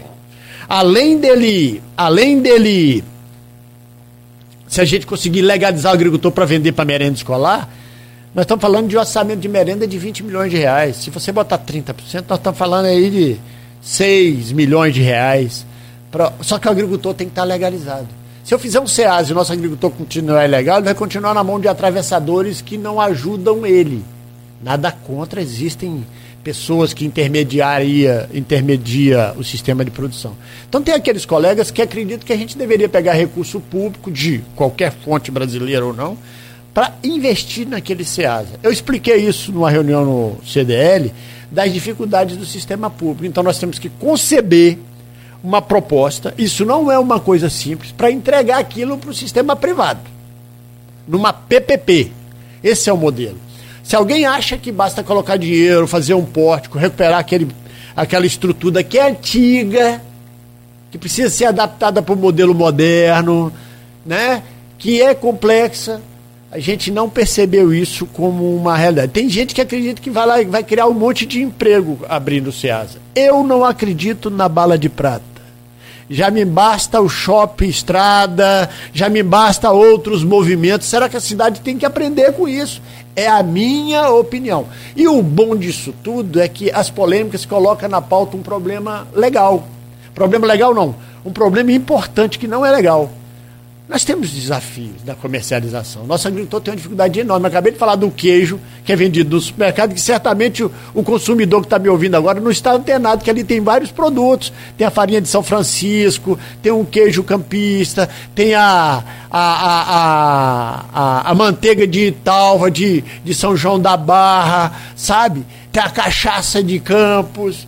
É esse o propósito. É nossa goiabada. E, o e nosso a goiabada, tem a Nolasco, é, propaganda. Né? Então, não, mas Nolasco, o nosso abraço lá. Entendeu? Né? É, tem o chuvisco, que a gente precisa de uma identidade geográfica, um procedimento importante que o IFE já tem tomado providências ao longo da história, que a gente precisa fazer. Então, o SEASA, ele, a gente. Aí foi um papel, uma, coisa que eu expliquei para o prefeito e o vice-prefeito, e eles concordaram naquele momento de que a gente precisa envidar esforços para construir um terminal pesqueiro. Eu preciso ter peixe, né? Chegando aqui, desembarcando aqui. Que eu preciso colocar o nosso agricultor para vender na merenda escolar. Quem já viu a tabela de venda de produtos alimentícios para o PNAE, que é o Programa Nacional de Alimentação Escolar? A tabela é fantástica do ponto de preço para o nosso agricultor. e nosso agricultor não está conseguindo vender para a merenda escolar porque ele não atende os pré-requisitos de ter a legalização estabelecida para vender para o sistema público. Quem vende? O agricultor de Santa Catarina, o agricultor do Espírito Santo, o agricultor de Minas. E é isso. Então o propósito nosso é melhorar a, a comercialização, Cláudio, só para concluir aqui, em dois tópicos. Vender para o sistema público Estado, Exército, Prefeitura, é, Governo Federal, o IFE, por exemplo, que compra, e nosso pessoal da agricultura, os nossos veterinários estão sempre juntos para preparar o edital. E não esquecer da Feira da Roça. Mercado curto é o melhor instrumento de desenvolvimento. Agroturismo, vender o queijo lá na propriedade é o melhor instrumento. É por isso que a gente fala muito da Serra Capixaba. O nosso agricultor lá vende muito mais caro que nós aqui. Então, esse é o propósito de melhorar o sistema de comercialização, de nosso agricultor esteja preparado para entregar para as redes de supermercado local. Nós temos demandas de fazer isso. E hoje o mercado ponta a ponta é, não faz do SEAS um instrumento tão importante assim. São Mateus do Espírito Santo tem um SEASA fechado. O governo federal tem tentado privatizar vários, vários SEASas. É, mas a gente precisa trabalhar para ver se alguém da iniciativa privada quer, e para isso nós precisamos de um processo cujo o procedimento de legalidade é, não é simples. E nós estamos trabalhando com isso. Perfeito. Almi, tem várias é, intervenções aqui, o próprio Edmundo Siqueira, que é servidor público federal e, e blogueiro aqui também no, na. Parceiro. Parceiro, né? É, escreve muito, Edmundo também, está sempre aqui com a gente. É, eu, eu vou só te pedir licença para te fazer um intervalo e aí a gente fecha com essa questão. É, tem a, legalização que a Sabrina Paula fala aqui, e entre outros temas ainda que a gente pode abordar aqui, que a gente pode falar sobre esse desenvolvimento agrícola. Vem aí agora a, a usina Paraíso. E você sabe que vai faltar cana vai faltar cana. Vai ser uma pra, briga. Vai ser uma briga. Quer dizer, a, se bem que o Tito Inojosa falou aqui com a gente, a usina Sapucaia hoje ela tem um programa muito grande, muito forte de plantação, de, de cultivo de cana, mas tem uma série de outros problemas, que é, por exemplo, você é, é, é, trabalhar com o agricultor, com o pequeno agricultor, dar a muda, ajudar na, na produção, na colheita. E, Claudio, a gente vai falar, isso é uma empresa integradora. O sonho da agricultura no mundo é, é ter uma empresa local integradora que vire parceira do produtor rural. Como é a Perdigão, como Sim. é a Sadia, como é a Aracruz Celulose. Seara. Seara, ela faz. Tem vários produtores do Espírito Santo de fruta que faz parceria, o produtor planta, ela garante a compra por um preço mínimo estabelecido no negociação entre eles, e por isso que a associação é importante, cooperativas são importantes. É verdade. Não, é, é assim. Só que aí falta esse, esse fechamento. Na hora da colheita, o produtor que pegou todo o apoio, por exemplo, da Sapucaia, vende para outra usina. Aí é duro. Fidelização. É, tem que ser parceiro. É, tem que ser parceiro. É. Isso aí. Programa de hoje nós estamos conversando sobre uma das pautas mais importantes para o município de Campos, que é a agricultura, né, que é o, o na verdade é o agro, eu falo em agricultura, é, é o agronegócio de forma geral, agricultura, pecuária, é, pesca, bacia leiteira gigante que Campos ainda é, né, enfim, tantas outras coisas que nós temos aqui nesse município e que precisam naturalmente de no mínimo, no mínimo, atenção para que se ouça aí quem está lá na comunidade e o Almir tem feito isso, que é rodar esses quatro cantos do município para entender como é que funciona, como é que é, por que que né, cada estrada daquela tá ali e para que que serve.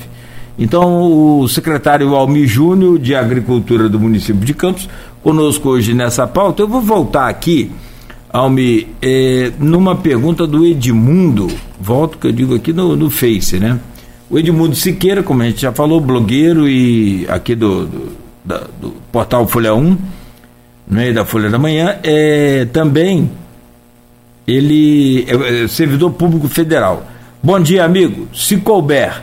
Almir, você foi reitor da UENF e nos painéis da Folha, a maioria dos analistas reconheceu a necessidade do setor acadêmico atuar conjuntamente. Os painéis que ele se refere são aqueles de 2019, feito entre junho e agosto pelo Aloysio Abreu Barbosa, onde 34 especialistas né, 34 integrantes da nossa sociedade civil organizada, não é especialista. Tinha presidente de sindicato, dos trabalhadores, dos médicos, tinha médico, tinha profissional liberal, né, todos foram ouvidos e isso aí foi unanimidade mesmo, a questão da agricultura. E ele diz aqui, né, então, que o setor acadêmico tem a necessidade de atuar conjuntamente. Como você avalia a pesquisa e a extensão da UENF hoje?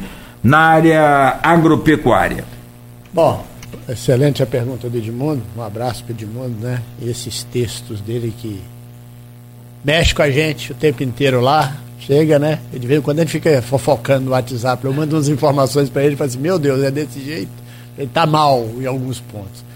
Mas assim, é, vamos aqui deixar claro o, o, que o prefeito municipal, o, o vice-prefeito, a gente tem uma interação com a comunidade acadêmica que talvez seja a maior que eu já tenha visto nesses 30 anos de campus. O prefeito, o dia que recebeu uma proposta do André Ceciliano para botar um recurso para. buscou com, né, o, o recurso para recuperar o arquivo municipal, ele apontou para o ENF.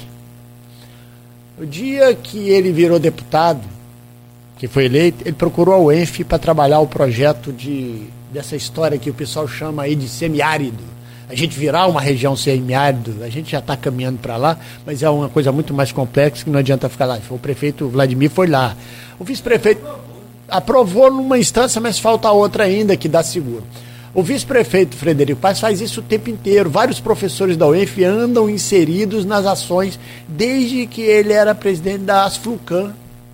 Sempre foi assim.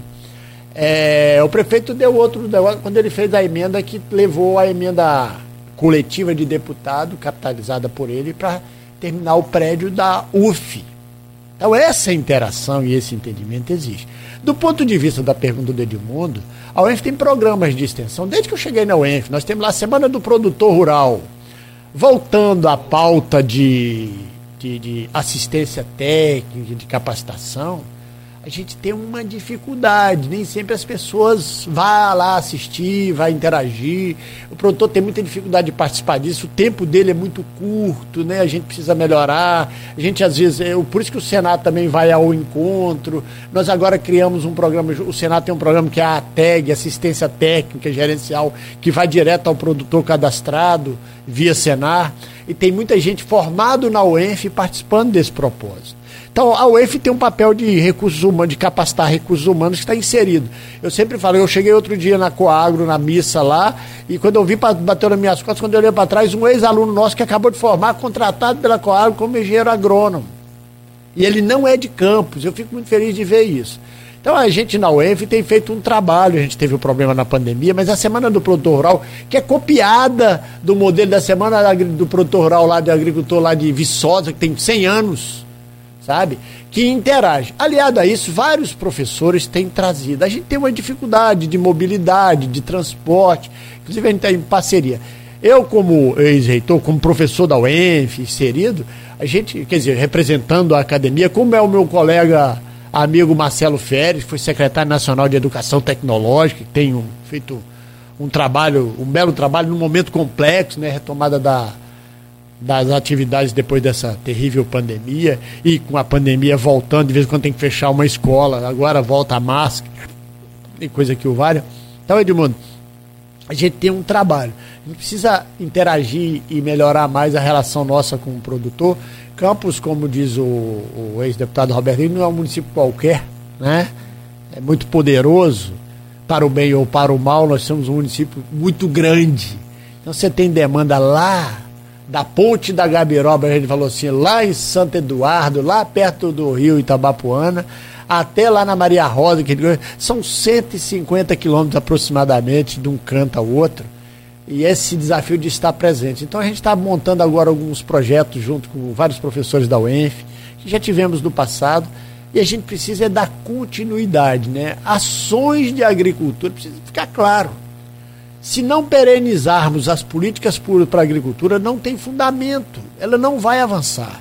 É de médio e longo prazo, como eu costumo dizer, aquele chavão árabe, né?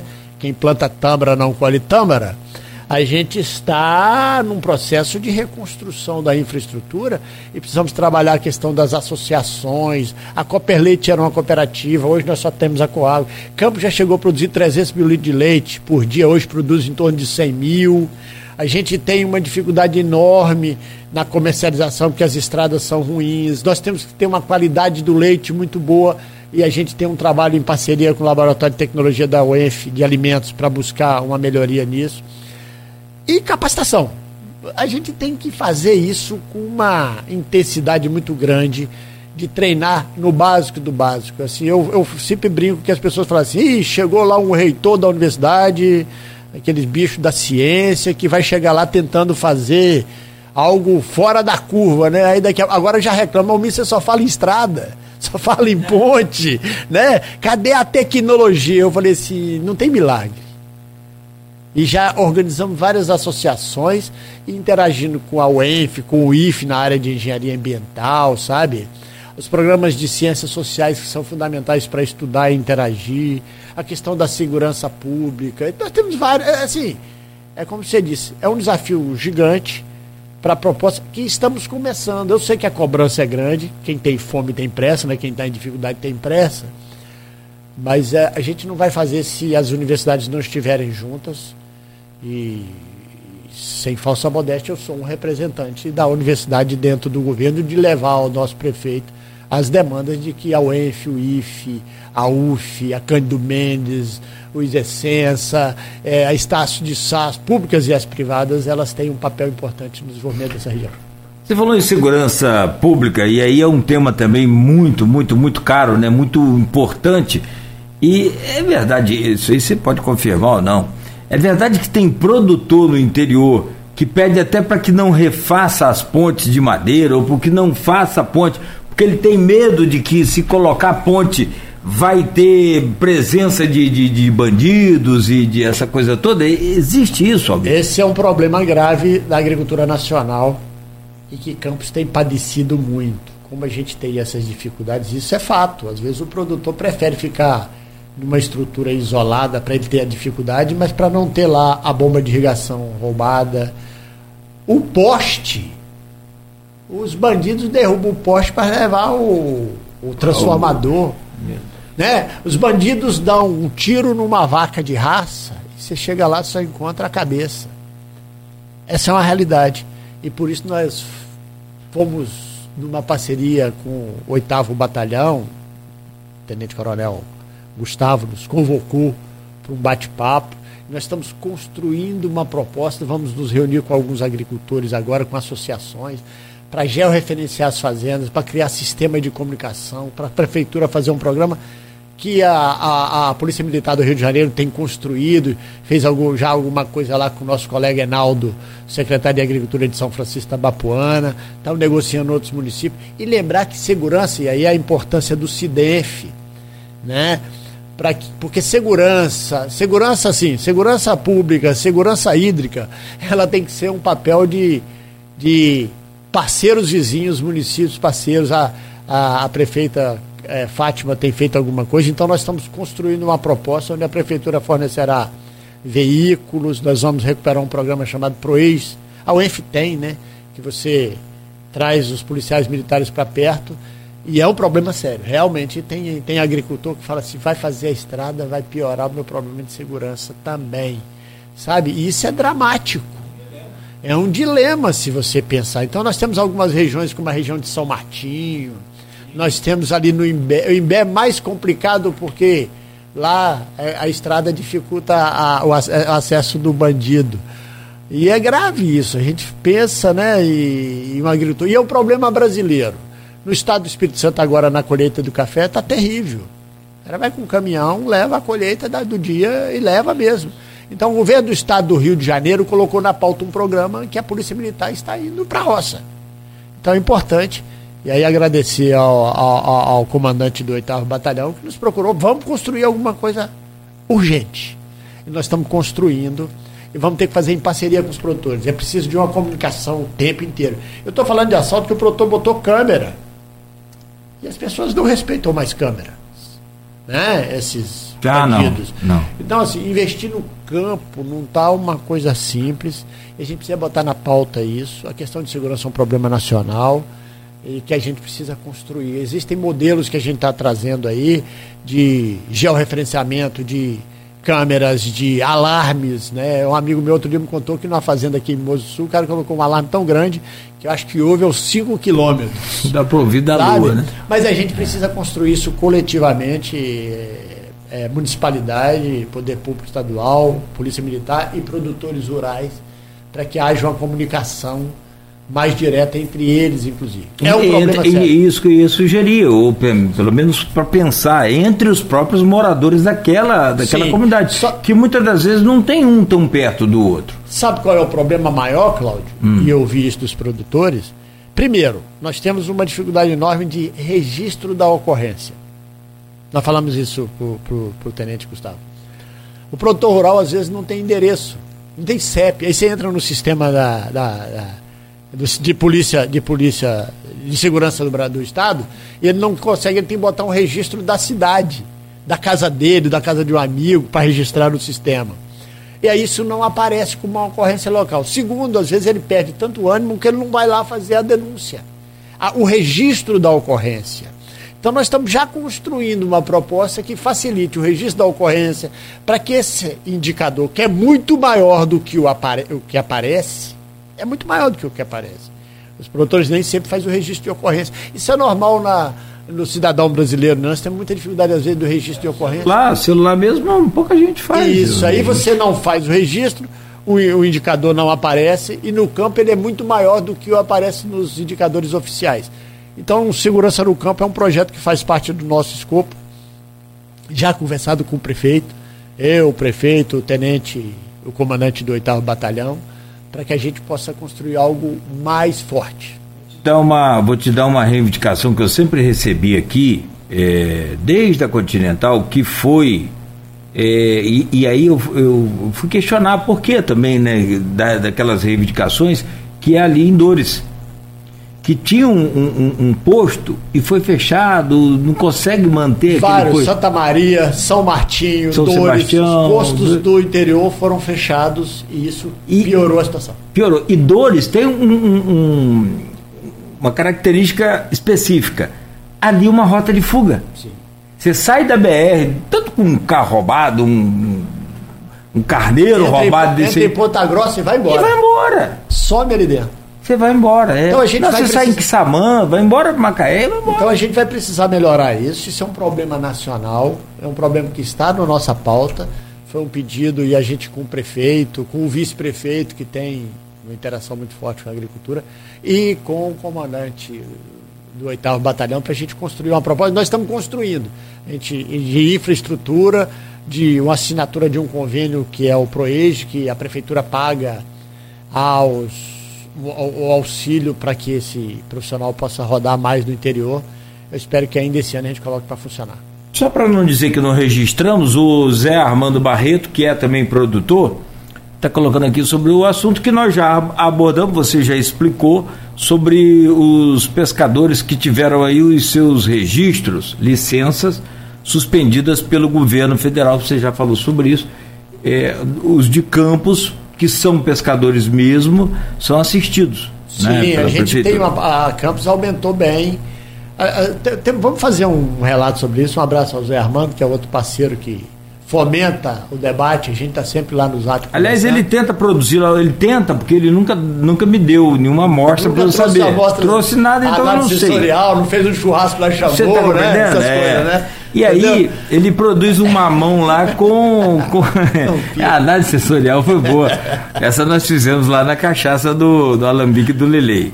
É, mas assim, voltando. Mas ele produz um, um, mamão lá com sementes. Sim. Do, do, é, já é é, transformadas, é preparadas, né? melhoradas pela UENF. Sim, a UENF tem um trabalho de mais de 20 anos com projetos que no Espírito Santo planta muito. Mas voltando aqui ao tema do que o Zé Armando colocou, nós trabalhamos muito, nós temos uma parceria com o Ministério da Agricultura, está aí o colega Carlos Faria, foi famoso café, e inserimos muitos pescadores. Campos tinha uma lei que tinha um defeso municipal. Eu não concordo. Eu, Almi. Eu acho que o defesa é um, o auxílio defesa é um auxílio federal. E a gente inseriu junto, a colônia de pescadores tem trabalhado, o Rodolfo está lá em Brasília hoje, inclusive, fazendo uma assim, e inseriu o pescador no auxílio defesa federal e que a prefeitura tenha o dinheiro para fazer assistência social de uma maneira mais ampla. Então, quando a gente vê o embate com a Marisqueira, a prefeitura lançou o cartão Goitacá. Se ela pensar que, se ela tiver em situação de vulnerabilidade, procurar um CRAS, receber um cartão Goitacá, ela vai ter recurso o ano inteiro, não só nos quatro meses ou três meses do defeso. Ampliou a assistência social quando alguém acha que tirou. E, principalmente, elimina a possibilidade de fraudes, como o governo federal acabou de detectar e mandar cancelar registros de pessoas inseridas no sistema que denigrem a imagem do programa, né, que, que macula a imagem do programa e que o, o pescador, a pescadora de fato acaba ficando fora, criando movimentos muito mais rigorosos que acaba dificultando isso. Então é, é nesse sentido e a gente falou aí, Zé, sobre isso e trabalhar. Então, a, a, a, lembrando, lembrando de, esse auxílio social não é uma prerrogativa da Secretaria de Agricultura, Pecuária e Pesca. É uma prerrogativa da Secretaria de Desenvolvimento Humano, que tem feito um belo trabalho nesse sentido. E há dois dias atrás o prefeito lançou o cartão Goitacá, que é uma assistência social importante no momento que boa parte da nossa população padece por falta de emprego, aliado ao aumento substancial do preço dos alimentos na ponta final. É, ainda temos a inflação aí de volta. De verdade, de fato. Corroendo o salário do trabalhador. Tá ruim para todo mundo. Trabalhador não, o salário de todo mundo. Todo, pois é, e só para defender o nosso produtor rural, principalmente pequeno, o produtor rural está tendo dificuldades enormes. Tem muita gente desistindo da produção. É por isso que cenoura estava o preço que estava, porque o preço de adubo, o preço de energia, o preço de máquina agrícola está inviabilizando a produção agrícola para o pequeno. Comprar um trator hoje é uma tarefa gigante. Comprar adubo hoje é uma tarefa gigante. Comprar agroquímicos que usa na atividade agrícola, preço subiu quatro, cinco vezes. Então o agricultor está sofrendo muito para produzir, aumentou muito o risco e é preciso botar isso na pauta. Tem aqueles colegas que, vez por outra, estão tá aí achando que a culpa é do agricultor. Ele é a outra ponta que está sofrendo com isso na produção de alimentos. Nós precisamos deixar isso registrado, tá bom? Almir, quero te agradecer, já são nove horas e quatro minutos, dizer que vamos estar sempre aqui de portas abertas para a gente falar sobre esse tema que é fundamental, que é importantíssimo para todos nós, o Brasil inteiro, mas para Campos especificamente, que tem essa vocação, e desejar a você toda a sorte aí. Muito obrigado pela presença, bom dia. É, vamos à luta, vamos plantar para colher. Eu que agradeço ao Grupo Folha da Manhã, sempre muito gentil com o espaço para que a gente possa prestar contas, né? E estamos sempre à disposição para o debate e para a perenização dessas políticas. Lembrando do desafio, falar de comida é sempre bom. É.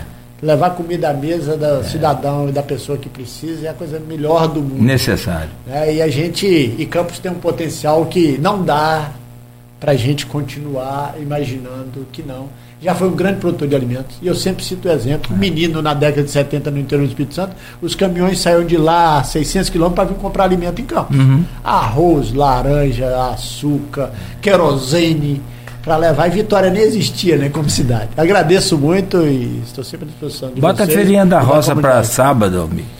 Pois é, a gente ah, tem... não, não, não me fala que é para ir na outra feria, eu quero aquela ali da rodoviária, sábado. a gente tem seja... trabalhado muito. Eu tenho falado aqui, eu tenho dito, já fiz até pesquisa lá, eu te falei. Se fizer de novo, eu não sei, mas na época que fizemos, é, os próprios produtores também gostariam, porque no mundo inteiro, toda feira, ou é sexta, sábado e domingo, Sim. ou aos sábados. Sim Mas assim, só para se... responder isso aí, a gente já está trabalhando essa possibilidade. Se que é sexta só para os aposentados se, e para os. Se o feirante quiser, uhum. tem feira todo dia, a gente organiza. Se ele quiser montar uma ponta de uma feira em algum lugar, a secretaria está ajudando e apoiando, ah, legalizando, organizando. E a gente precisa, nós estamos preparando um processo de compra para dar uma melhor roupagem. E a gente tem cobrado muito do feirante, e o feirante cobrado muito, a gente precisa dar uma melhorada da higienização, do descarte do subproduto, da não utilização. Nós queremos muito isso. Eu sou um fã incondicional do comércio de curto mercado curto, é. direto. E nós temos muita gente fazendo isso, que trabalha a semana inteira produzindo. Nós temos áreas de produção de agrícola aqui, pequenas, maravilhosas, que só precisa ampliar. Né? Melhorar e ampliar. Mas quem sabe a gente vai ter uma feira aí no sábado. Tem muita gente pedindo feira no sábado e no domingo. Me falaram que o campista domingo não vai. Domingo, eu sinceramente não sei. Não vai mas, acordar cedo para ir na é, feira. Mas, mas sábado no, é um bom dia. No sábado, porque aí você pega, inclusive, uma, uma outra camada da sociedade que já recebeu da semana. Sim, sim, concordo. Vários trabalhadores. Mas assim, a gente precisa compreender a atividade do, do, do, Mas também do, tem. do, do, produtor que vai para a feira. Aquele que trabalha a semana inteira, às vezes ele não aquele dia ele quer cuidar da atividade dele. Né?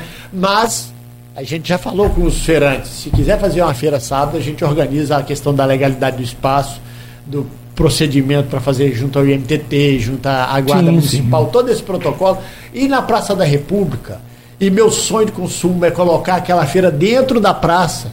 É, muita parte, os feirantes têm, têm dificuldade de pensar nisso, que ele acha que, que o comprador não vai entrar na feira porque está na não, calçada. Você vai transformar tudo. Mas né? aquela praça é maravilhosa, tem umas ruas grandes lá dentro, daria para gente fazer um negócio legal. Mas não, e transforma aquilo ali, abre aquela praça. Sim, vamos... a gente tem trabalhado com Existe isso. Existe até a, a possibilidade de levar a feira do mercado para lá, não? Sim, mas assim, é mais difícil. O mercado tem que ser revitalizado e é outra história. Assim, é longo. Nosso, eu entendo muito a dificuldade de fazer rupturas em movimentos é mais bravos para o nosso feirante. Ele está sempre ressabiado, uma vida muito sofrida, de dificuldade de trabalho. Você muda tudo e não dá certo. Então a gente tem que ir com paciência, com tranquilidade, isso a gente está fazendo. Hoje já tiraram aqueles veículos todos deles que ficavam ali ocupando espaço, nós colocamos lá num canto dentro da praça, a gente vai melhorando. É igual o dono da farmácia encostar ali e estacionar o seu carro na, na porta frente. da farmácia. Não, desse jeito. Aí não dá. Um abraço a todos. Almir, obrigado, amigo. Grande abraço, sucesso para você sempre. Estamos aqui na torcida. São nove horas e nove minutos. Conversamos com o Almir Júnior, secretário de Agricultura do município de Campos, ao vivo aqui no Folha no Ar, que volta amanhã.